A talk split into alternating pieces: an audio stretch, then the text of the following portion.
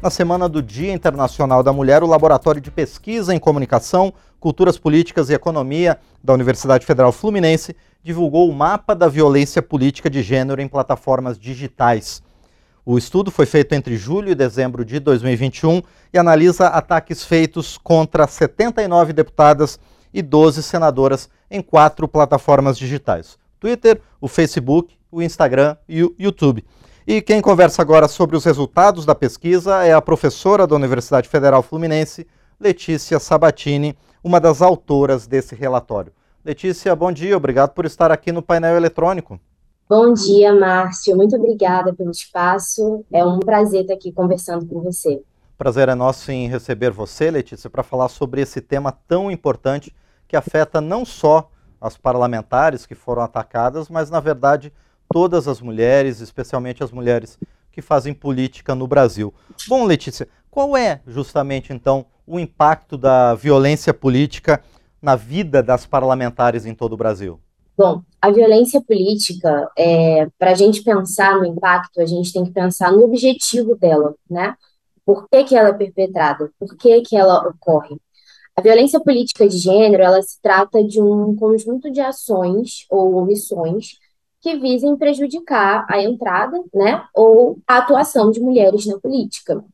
Ela não ocorre apenas em momentos eleitorais, ela não se dá apenas contra candidatas, ela é uma constante, né, que ocorre com parlamentares também já eleitas, né, não apenas é, deputadas federais e senadoras, mas também vereadoras, prefeitas, enfim, outros cargos aí. É, Inclusive, é, eu acho que é muito importante a gente pensar que é uma violência que visa justamente afastar as mulheres desses cargos, afastar as mulheres desse espaço político. E isso pode ocorrer de forma muito explícita ou física, por exemplo, até é, formas mais veladas e mais sutis. E eu acho que a violência discursiva, que é o tipo analisado nesse relatório, ela tende a ser mais sutil, né? Porque, tirando algumas exceções, geralmente é uma violência mais camuflada. E ainda mais por ser online, existe aí um entendimento na sociedade de que aquilo ali não vai afetar os seus alvos, mas afeta sim. E o objetivo é justamente esse: afetar essas mulheres para afastá-las desse lugar que supostamente não é delas, mesmo que elas tenham sido democraticamente eleitas. Então, quando a gente fala de violência política de gênero, a gente está falando de um impacto não apenas pessoal contra aquela mulher, mas também um impacto democrático, porque afeta a qualidade da nossa democracia. Mas, Letícia, você comentou que esse, esse tipo de violência verificado nas redes sociais acontece de forma mais sutil, mas a gente encontra muita ameaça de morte, de espancamento, de estupro contra representantes políticas. Isso aí não, não tem nada de sutileza, não é, Letícia? E por que que acontece? Nada de sutileza nisso. Nós temos uma variedade de tipos de violência tá, contra violência política de gênero. É, inclusive, nós mapeamos isso no relatório. É, a gente verifica, por exemplo, que o tipo mais comum é o insulto, que é justamente uma violência que está é, tá muito relacionada é, com xingamentos, com uma tentativa de humilhar aquela, aquela mulher. Né? Então, de fato, não tem nada de implícito nisso. Mas nós também temos é, estratégias, digamos assim, que são encontradas pelos agressores para camuflar essa violência. Então, quando eu falo é, implícito, é um pouco nesse sentido. É, existe talvez uma tentativa de burlar as próprias políticas das plataformas, né, já que aquele ali é um conteúdo público. Se você deixa um comentário no Twitter, se você comenta um vídeo no YouTube, por exemplo, aquilo ali é um comentário público, que pode ser regulado pelas plataformas, deve ser regulado pelas plataformas, né? ainda mais se não tiver violência. É, então, existe um pouco essa tentativa de camuflar, assim, o que não exclui em nenhuma medida ataques que são mais explícitos, ameaças de morte, é, ataques contra a família daquela, daquela mulher, é, discurso de ódio propriamente. Então, existe toda uma variedade quando a gente fala é, em tipos, digamos assim, de violência política de gênero. E você também comentou, Letícia, que afeta né, a, a própria, a própria condução política dessas parlamentares. Essa violência política de gênero nas redes sociais, ela também tem o poder de alterar o cenário político, alterar eventualmente até a, a decisão né, dos eleitores, a decisão da sociedade, da, da sociedade brasileira sobre determinados políticos? Ela tem, ela tem, porque diferentemente é, da violência que acontece de forma presencial, digamos assim, a violência que é direcionada a essas mulheres de forma online, que é deixada ali na conta do Twitter, ou às vezes que é enviada de forma mais privada, em uma DM no Instagram, por exemplo, essa violência é uma violência constante. E, como eu falei antes, é uma violência que ela é, acontece de diferentes formas, ela assume diferentes roupagens, desde roupagens mais violentas e mais explícitas até aquelas mais sutis.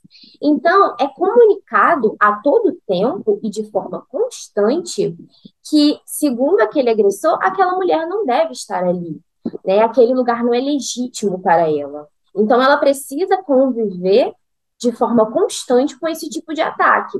Muitas encontram formas de tentar driblar isso. Colocam, por exemplo, a sua equipe, né, a parte do seu gabinete para tentar é, lidar com esses comentários, mas ainda assim é algo que chega nelas e que as afeta.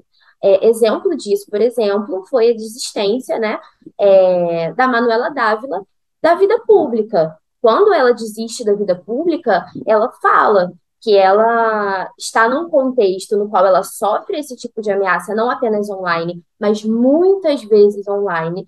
Ela sofre esse tipo de ameaça, de violência, de ataque contra a própria família há muitos anos. E ela não quer mais lidar com isso. Então, aí a gente tem um exemplo claro né, de como que esse tipo de violência pode afetar ali o cenário político de forma mais é, pontual e explícita para a gente que está de fora. Sim. E, e, Letícia, a gente conhece principalmente os episódios que acontecem contra deputadas federais, senadoras, eventualmente governadoras, né, que há muito poucas sempre é, governadoras eleitas. Mas isso acontece é, muito também nas assembleias legislativas e nas câmaras de vereadores, e acaba sendo pior, Letícia, porque a divulgação e o combate acaba sendo mais restrito? Sim, então, esse estudo ele se volta apenas às deputadas federais e às senadoras, né? Nós monitoramos é, apenas as parlamentares. Mas sim, é, eu, inclusive, vou participar de um, de um congresso em maio desse ano, onde eu mostro isso é, onde eu apresento um trabalho é, no qual, a partir da cobertura da imprensa das eleições agora de 2022, a gente vê que a violência política ela também é muito direcionada às vereadoras. E é justamente isso que você falou. Nesses casos, a violência ela adquire um caráter mais local, é, que adquire muitas vezes pouca visibilidade, então a gente não vê tantas pessoas, tantos jornais, a gente não vê tanto a imprensa é, dando visibilidade pública de forma mais ampla a esses ataques, e é, muitas vezes é visto como se fossem violências menores, digamos assim, e mais pontuais. Mas sim, elas são muito atacadas também, é, e também de forma muito violenta. É, são violências que ocorrem não apenas pelas redes sociais, mas às vezes dentro dos próprios espaços legislativos, é, perpetuadas pelos próprios colegas, muitas vezes. Com base na, nos resultados da pesquisa, qual é a principal motivação desses ataques? É uma campanha política é, contra as mulheres na vida pública ou há aspectos mais amplos também de uma misoginia arraigada nessas, nesses, ataque, nesses atacantes, nessas pessoas que afetam a, a participação das mulheres na, na política?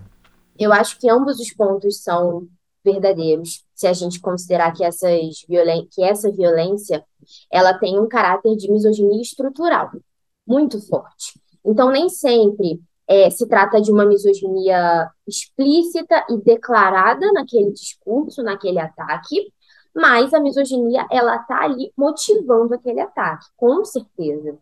É, não à toa que quando a gente olha para o tipo de violência, a gente vê uma alta frequência de violências que são tentativas de invalidar aquela parlamentar, invalidar os seus argumentos, minimizar o que ela fala, minimizar as suas opiniões, é, ignorando que ela foi democraticamente eleita. Mas, além disso, além desse caráter que é mais estrutural, a gente também está num cenário de muita polarização e muita radicalização. Então, dentro do nosso relatório, a gente constata que a principal motivação é justamente a intolerância política. Você ataca determinada deputada porque ela é de determinado partido, porque ela defende determinado projeto de lei, porque ela apoia determinado político, mas, ao invés de atacá-la no campo das ideias, argumentando, promovendo ali uma discussão que pode ter discordâncias e ser saudável, ao invés de fazer isso, você ataca aquela mulher no campo pessoal. Você fala do corpo dela, da família, da capacidade intelectual. É aquilo que eu disse antes. Você tenta mostrar que aquele lugar, que o espaço público, que o espaço político não é dela. E, e, Letícia, a partir dos resultados das eleições, com o aumento, por exemplo, aqui na Câmara dos Deputados do número de parlamentares mulheres que foram eleitas para 91 é, deputadas contra 77 que a gente tinha na legislatura anterior, esses ataques, eles estão tendo sucesso? Eles afastam a mulher da política? Sim, eles afastam a mulher da política.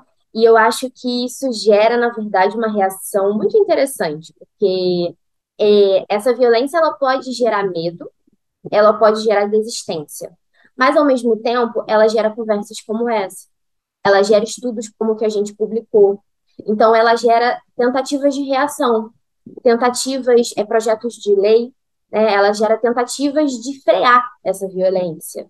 E eu acho que muitas mulheres percebem isso e se sentem não mais sozinhas nesse sentido. Elas percebem que existe, caminhando ali a passos muito lentos, mas caminhando, que existe um movimento de combate a essa violência, de pautarmos essa violência, de explicitarmos que ela existe. Ela existe, ela acontece, e precisamos pensar em dinâmicas e em formas para que ela não ocorra, para que ela é, seja interrompida.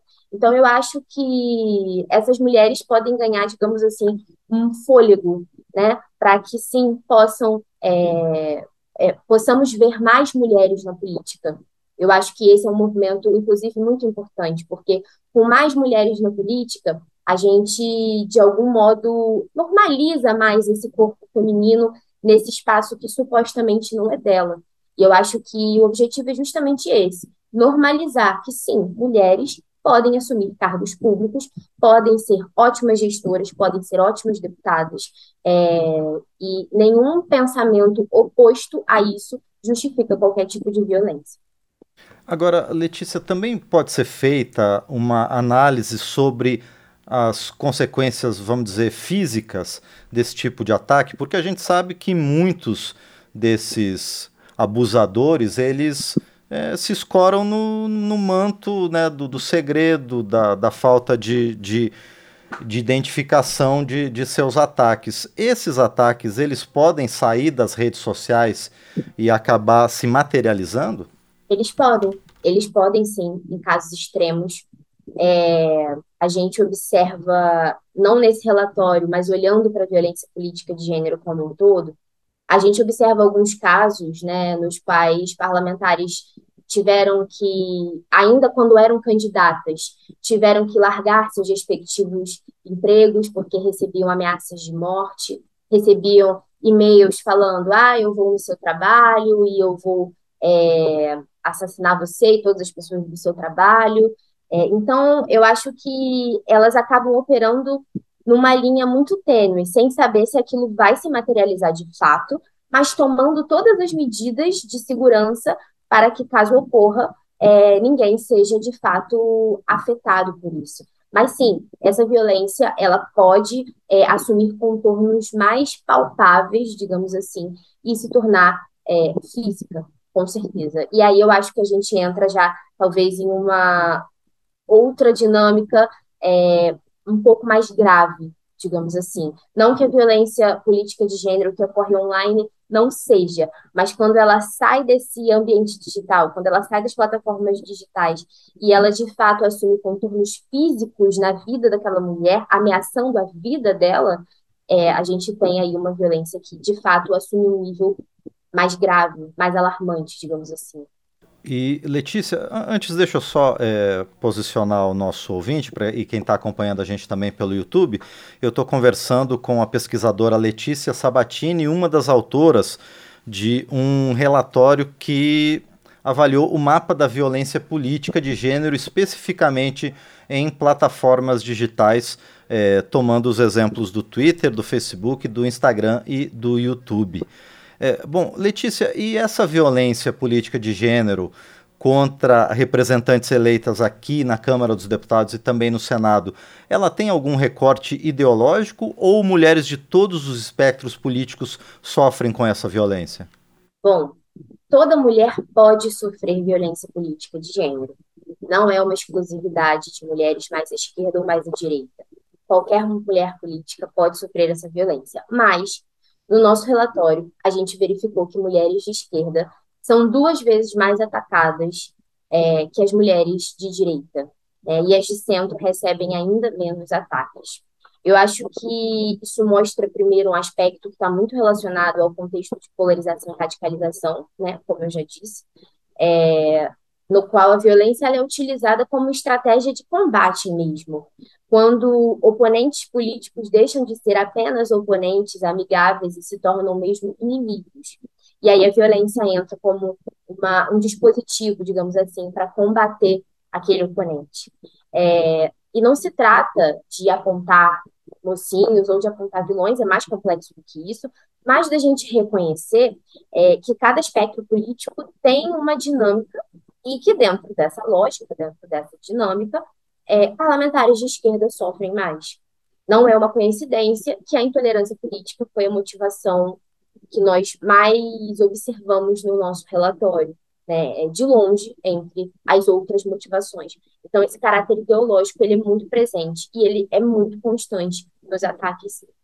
E, e Letícia, eh, foram analisados esses quatro, eh, essas quatro plataformas, né, que são as mais usadas hoje aqui no Brasil em geral.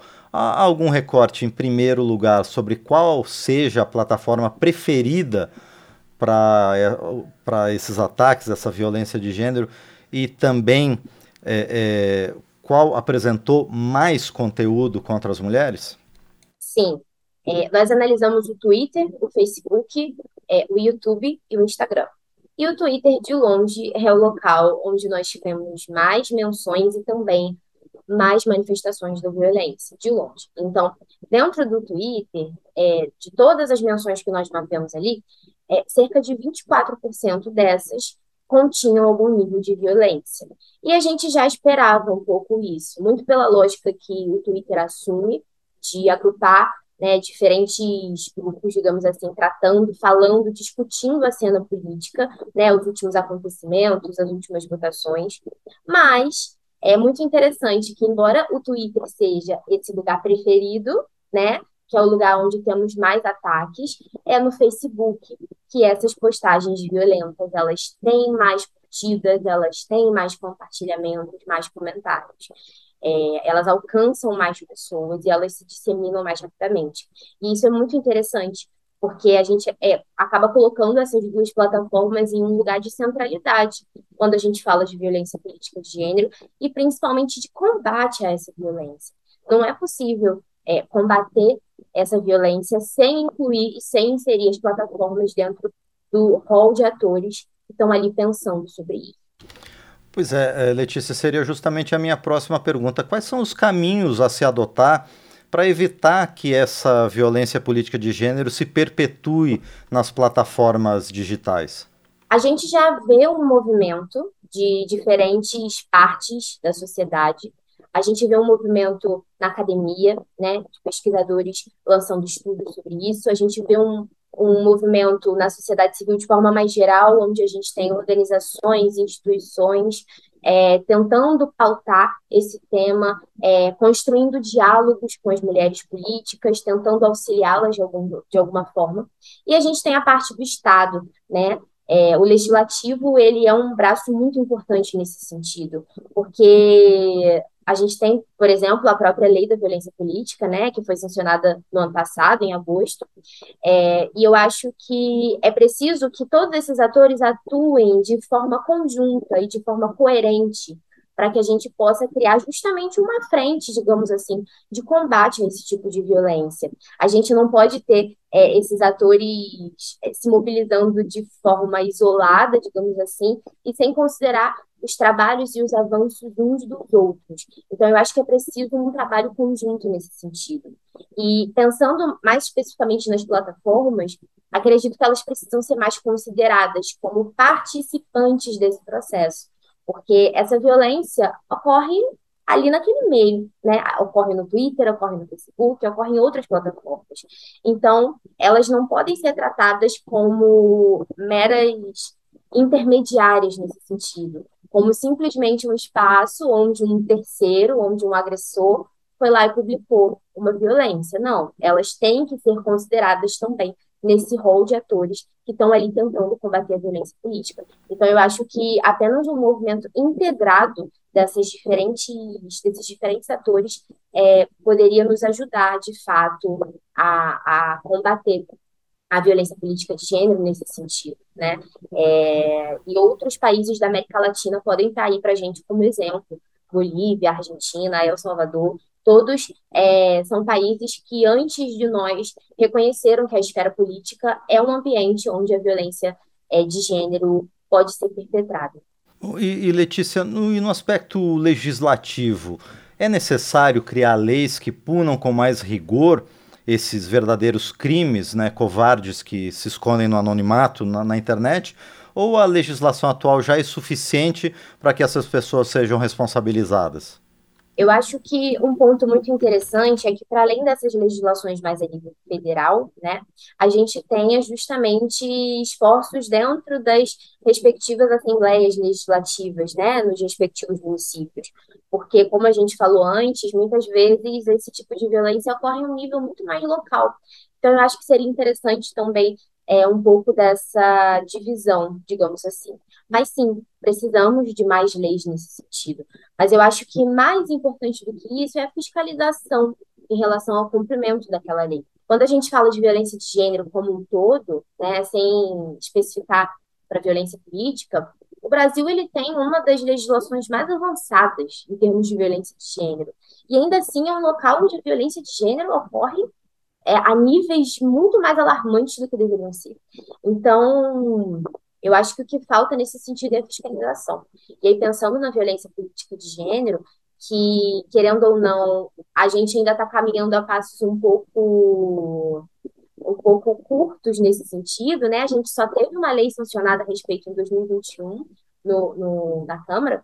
Então, eu acho que a gente precisa, como eu falei antes, unir forças nesse sentido e atuar mais também no nível de fiscalização, para garantir que essas leis não apenas sejam criadas, mas sejam cumpridas. Bom, nós conversamos com a pesquisadora Letícia Sabatini, professora da Universidade Federal Fluminense, uma das autoras do Mapa da Violência Política de Gênero em Plataformas Digitais é, feito pelo Laboratório de Pesquisa em Comunicação, Culturas Políticas e Economia da Colaboração da Universidade Federal Fluminense.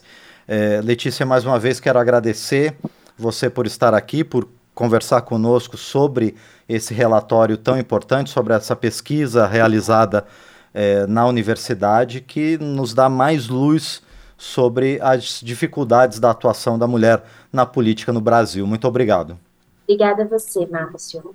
Muito bem, esta foi então a professora da Universidade Federal Fluminense, Letícia Sabatini, que esteve conosco aqui no painel eletrônico.